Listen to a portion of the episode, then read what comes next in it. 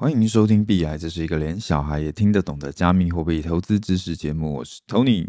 那大家好久不见啦，最近停更了一阵子，那主要是因为最近几个礼拜就是私人行程爆炸啦。一来因为快过年了嘛，所以我有一些工作上的项目要在过年前完成，然后再来就是因为我最近也在物色新的工作。那因为像我本人是工程师嘛，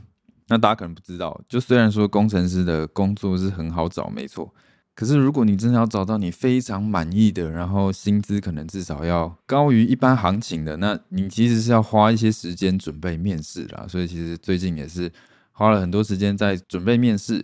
然后因为我自己闲暇时间又有在学乐器嘛，那最近年末就又遇上发表会。基本上就是我的老师的学生们那都要去发表会上面弹个一首曲子，就不管是简单还是难的，所以你就是要花很多时间去练习啦。然后最近也年底又有各种的局，比方说什么冬至吃汤圆啦，什么吃姜母鸭啦，吃羊肉炉啦，去交换礼物啦，有的没的，那各种出去玩。所以反正就是大大小小的事情挤在一起，然后就爆炸了，然后就没有时间录新的集数了。OK，那这个理由应该非常的充分吧？反正其实最近 FTS 爆炸之后也没发生什么太大的事情了。那总之呢，今天终于回归了。那最近忙碌的生活算是稍微告一段落了，之后应该可以恢复周更的频率。那回归的第一集呢，我们今天就聊比较轻松的东西啦。我会分享一下，说我上个礼拜去参加台湾第二届 DeFi 的高峰会的这个活动的心得。OK，好，那在开始之前呢，我想要先分享一下我最近看到的很不错的剧。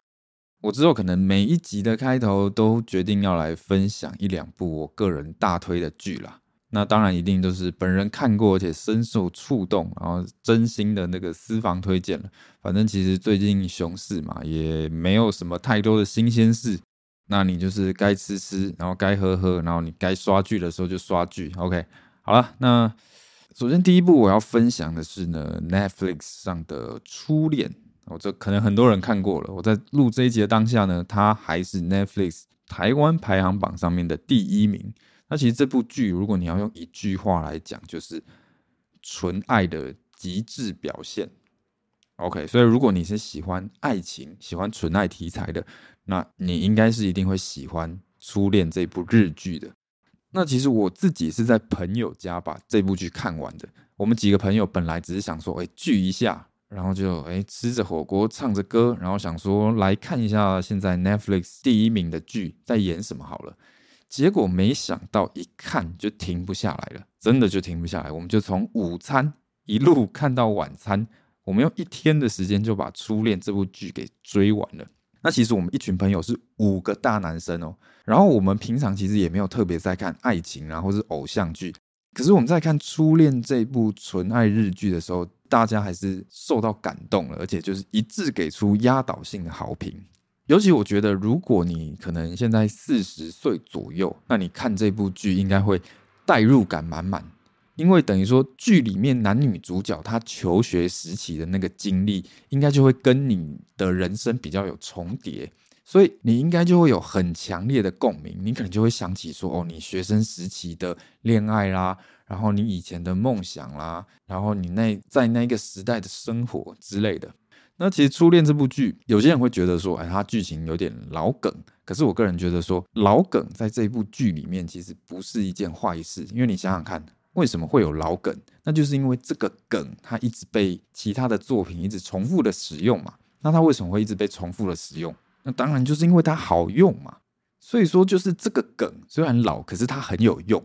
你知道是老梗，可是当他把那个很有渲染力。很煽情的主题曲给它下下去的时候，然后搭配那个男女主角各种很纯粹、很美好的回忆，然后给它交织的播放出来，其实你就还是会深受感动，然后你的身体就是会很诚实的起鸡皮疙瘩，就这种感觉。我不知道大家有没有看过《鬼灭之刃》，我觉得就有点像《鬼灭之刃》。其实《鬼灭之刃》有什么很特别的剧情吗？没有啊，就是一群人在那边打妖怪。可是鬼灭《鬼灭》《之刃》它就是把那个最热血的时刻，音乐放好放满，然后人物的演出演好演满，各种动画特效做好做满。所以就算是《鬼灭之刃》，它剧情没有什么特别的，那你在看的当下，其实你还是会鸡皮疙瘩，还是会很受的感动。所以其实《初恋》这部剧也是一样。所以其实重点不是老梗，而是你有没有把这个老梗包装得很好。那如果你包装的不好，那就是很俗烂嘛。可是《初恋》它就是属于那种包装的非常好的，基本上它的诚意满满，它就是把你想看的东西都很细腻的呈现给你。那我自己在看的剧其实很多啦，但是现在我也真的很少看到像《初恋》这种，呃，极致的呈现那种细腻的风味的剧了。就是它的观影体验跟现在的美剧、韩剧是有非常大的差别的。然后它整个呈现的质感也跟你一般看到的偶像剧差非常多，就完全不是同一个 level 了。所以总之就大推啦。还没有看的，赶快去看。然后，如果你不知道你喜不喜欢纯爱题材的，我觉得也可以借这个机会来看一下，因为它就是啊、这个题材里面算是非常优秀第一梯队的剧了。OK，好，那接下来再来推第二部。第二部哦，可以说是今年二零二二我个人最喜欢的作品，也是真的我当初追的最热衷的，每个礼拜期待指数最高的。然后它也是爱情的题材的，所以就反正放在一起讲嘛。那就是《换乘恋爱》第二季。好，那其实《换乘恋爱》第二季它不是一部剧，它其实是一个综艺节目，它是韩国的恋爱实境秀、恋爱综艺，那就简称恋综啊。那我知道，我知道很多人其实没有接触过这一类型的作品。其实我个人也是，《换乘恋爱》而且是我第一次看的这一类型的恋综。那其实我一开始也是兴趣缺缺，可是我朋友就拖着我看的。那想不到一看入魂，就成为了我二零二二最喜欢的作品。那我大概讲一下《换乘恋爱》这个节目在干嘛哦。基本上它就是节目组会找来在现实中可能因为各种原因然后分手的情侣，然后他们会找来四对，就是四男四女，然后让这四男四女就是住在同一个屋檐下，然后彼此就可能会发生各种故事、各种 drama 嘛。然后这些出演者他们都是素人哦，而且他们真的是现实中真正的前任的情侣。可是节目一开始不会公开谁跟谁是前任，他会慢慢的揭露。所以你身为观众哦，你的乐趣也是说哦，你看着这些男女的互动，然后你可能就会去猜测说哦，谁跟谁是彼此的前任。那到时候节目慢慢公布的时候，你可能就会 surprise，哎，原来这些人是之前是在一起的。然后你看的这些男女的呃各种发展嘛，他们有可能会旧情复燃，然后也有可能会彼此发展新的恋情，然后上演各种的 drama，各种情感纠葛，所以大概就是这样。那今年这个换乘恋爱是第二季了，那我个人是觉得直接看第二季就好了。我也是只有看第二季，那第一季我是没看的。那因为毕竟它是综艺节目嘛，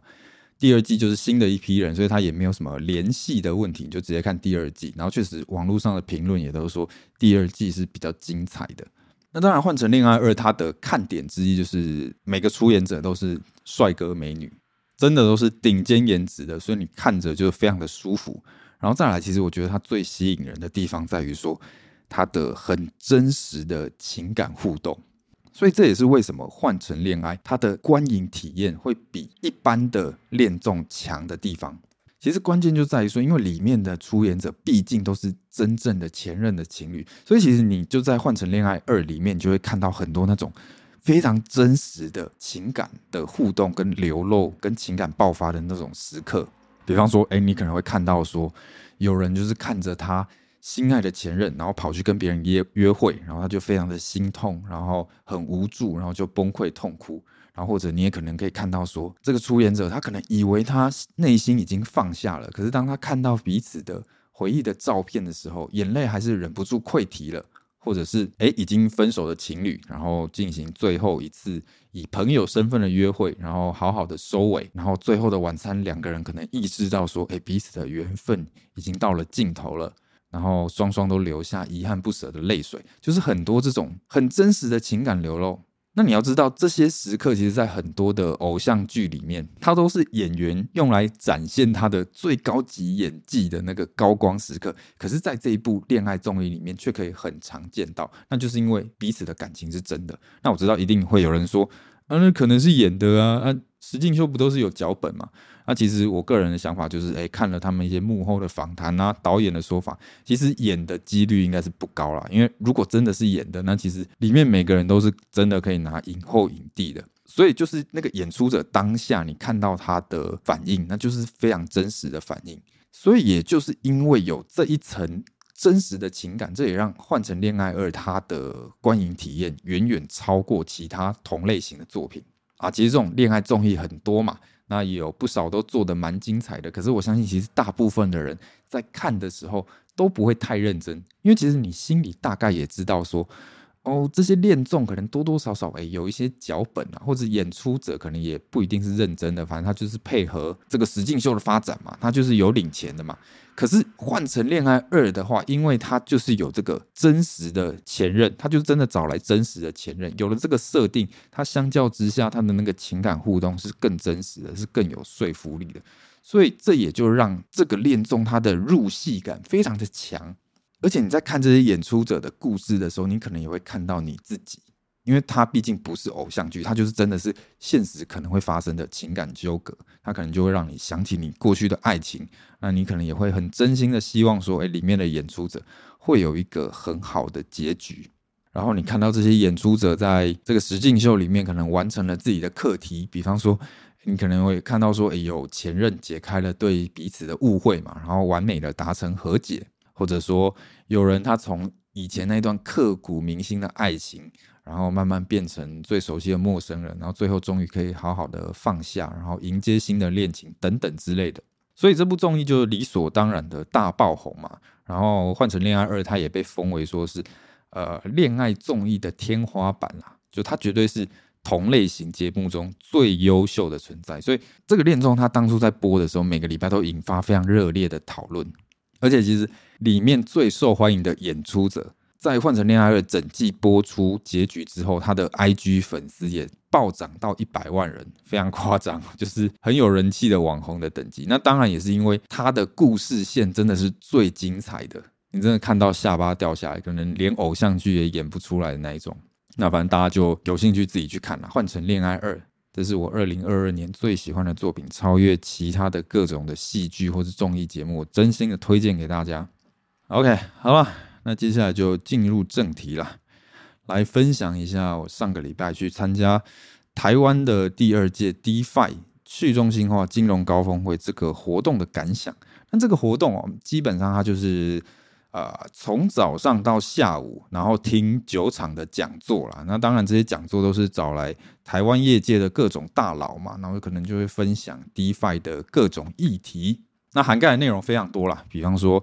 啊、有聊到说，哎，以太坊合并之后呢，可能会对 DeFi 有什么样的影响？然后或者说，哎，下一轮的牛市啊，会热什么样的东西？然后去中心化的合约现在发展的状况是怎么样？然后还有，比方说，哎，债券啦，然后现实资产啦，固定利率啊，这些赛道在 DeFi 中的状况是怎么样？就是各式各样的主题。那我就分享一个我当天觉得最有意思的。OK。那其实当天听到我觉得最深刻，然后个人也觉得最有意思的讲座，反而跟 DeFi 比较没有什么关系。它其实是一个叫做 Outlier 的投资基金，然后它的创办人叫 Poseidon，然后他分享他成功的故事。那这位 Poseidon，他其实现在应该还不到三十岁，他学生时期就创办了这个基金，然后他把这个基金从两百万滚到三千两百万的这个故事。所以其实蛮精彩的，而且非常的酷。那我觉得大概凭我的印象讲一下啊，反正这个 Poseidon 他其实在他读麻省理工学院的期间哦，他就有创立了一个社团，学生的社团。然后这个社团就是可以说是研究一些新的科技发展，所以其实里面就会有很多的科技爱好者嘛，或是各种不同专业领域的人。然后后来这个社团呢，就慢慢的成长到八十几个人。那你要知道，其实麻省理工学院里面都是一堆非常聪明，甚至是有很多天才的学生。所以当然，这个社团里面自然也就是集结了一群聪明仔嘛，而且可能是各种不同专业的学生嘛。那 Poseidon 就想到说，诶，那既然这一群人都这么聪明的话，那或许我们可以集结众人的智慧，然后来搞一个投资基金。那最后呢，其实这个社团里面八十几个人嘛，就后来有大概二十个人左右就决定一起来执行这个计划。然后他们不只要出力了，还要出钱。这二十个人左右呢，他们就一起凑了大概两百万美金，然后用这一笔资金就是来投资各式各样的项目，而且他们每个礼拜要花很多的时间，就是来研究各种项目。我记得当时好像大家讲好一个礼拜要二十个小时还是三十个小时，我忘记了。反正就是你真的是要花时间去研究的。那反正最后这一群人呢，他们就花了大概两年的时间，投了非常多项目，然后成功的让这个两百万的基金最后滚到。三千两百万，不到两年哦。那后来这二十几个人就全部从麻省理工学院休学，跑去创业了，所以非常的酷。那我觉得很值得参考的是，Poseidon 他在分享说，他们的团队一开始是怎么样去评估一个项目的，因为他们要看的项目可能有非常多嘛，上百个，然后他们怎么样的去决定说这个项目值不值得投资。OK，那其实他们并不会直接的去分析一个项目的好坏，他们当时是先定出一连串的指标。Poseidon 他好像讲说，他们当时定了四十几个指标啦，那这些指标都是比较可以客观衡量的，比方说可能是，诶，这个项目有没有名人在里面，或是，诶，这个项目可能是在什么时期创立的。因为什么时期也有影响嘛，他创立的时候可能在牛市，或者是有可能在熊市，那可能会对这个项目的成败产生影响嘛。啊，或者是说，哎，这个创办人他过去有没有成功创业的经验等等等，就是各种的指标，然后有四十几个。那有了这些指标之后，他们就可以用这些指标来帮上百个项目做评分，然后最后决定说，哦，什么样的项目可以投资。所以你听了，你就可以发现说，这其实就有一点量化投资的精神在里面了。那如果你对做决策的手段有一些概念的话，你就可以知道说，为什么这种决策方式有好处。那关键就在于说，因为它可以降低你人为做决策的杂讯。因为你要知道，我们的大脑其实是一个不太准确的机器。我们的大脑有时候在做判断的时候，会有非常多的杂讯，然后会有很多的噪音啊，就可能根据呃当下的环境啊，那到底是冷还是热啦，我们的心情到底是好还是坏啦，或是我们个人的偏见，那个人的喜好，这个可能都会让我们大脑当下的判断产生杂讯。所以说，如果你有一组指标是可以有办法客观评分的话，是可以一定程度上的把这些噪音给收敛的啦，那就有可能产出一些比较客观的结果。那我可以分享一下这个科技巨头 Google 他们改善面试流程的案例，这个是我以前看到了，然后我发现 Google 这个案例就跟 Poseidon 他们在做投资决策的时候有一些异曲同工之妙。其实，Google 他们很早就发现说，那种传统的面试流程不太有用。就是我们面试是希望选出为优秀的人嘛，他可能在工作上面会有很好的绩效嘛。可是后来 Google 去就是研究他们一些人事资料之后，发现，哎，其实面试没有多大的帮助。因为我相信很多人都面试过嘛，那大家一定都会有那个经验，就是你明明觉得你的能力是可以胜任的，可是你就不知道为什么面试官 没有给你过。所以，其实面试的过程中，很大程度是取决于面试官他的主观的判断。那如果面试官跟你很投缘的话，那他可能就比较容易录取你嘛。那如果你们聊的过程呢，话不投机的话，那可能面试官就倾向比较不愿意录取你。可是，面试官跟你投不投缘，可能跟你往后的这个工作能力没有太大的关系嘛。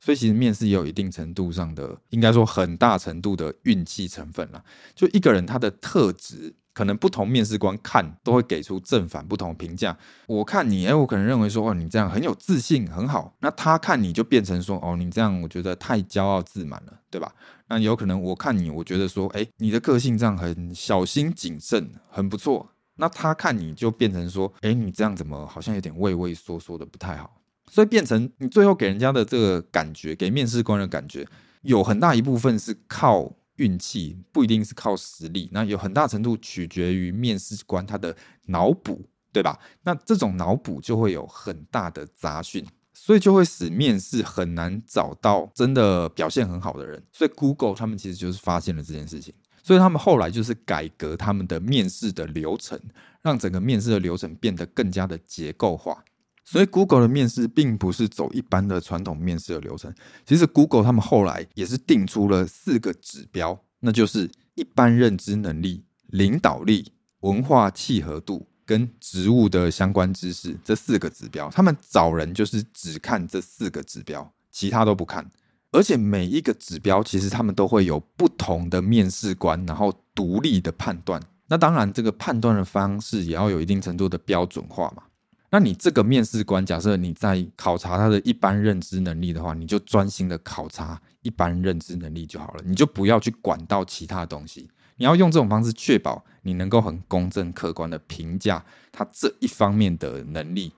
那这种不同面试官独立判断，他也可以避免说，诶，彼此互相干扰啦，然后产产生一些偏见啦。所以用这种方式的话，每一个应聘者他最后就会有一份相对来说比较客观的。呃，各个指标的评分，然后最后再做出判断。所以其实 Google 的后来这种叫做结构化面试的做法呢，它还是需要人为去判断的。可是你可以发现说，这种判断方式会变得更加有理有据，会比较客观，因为它相对来说就是减少一些人为判断，然后你的偏见或是你人为思考的模糊的空间。我们就用数据来说话，有一点这种感觉。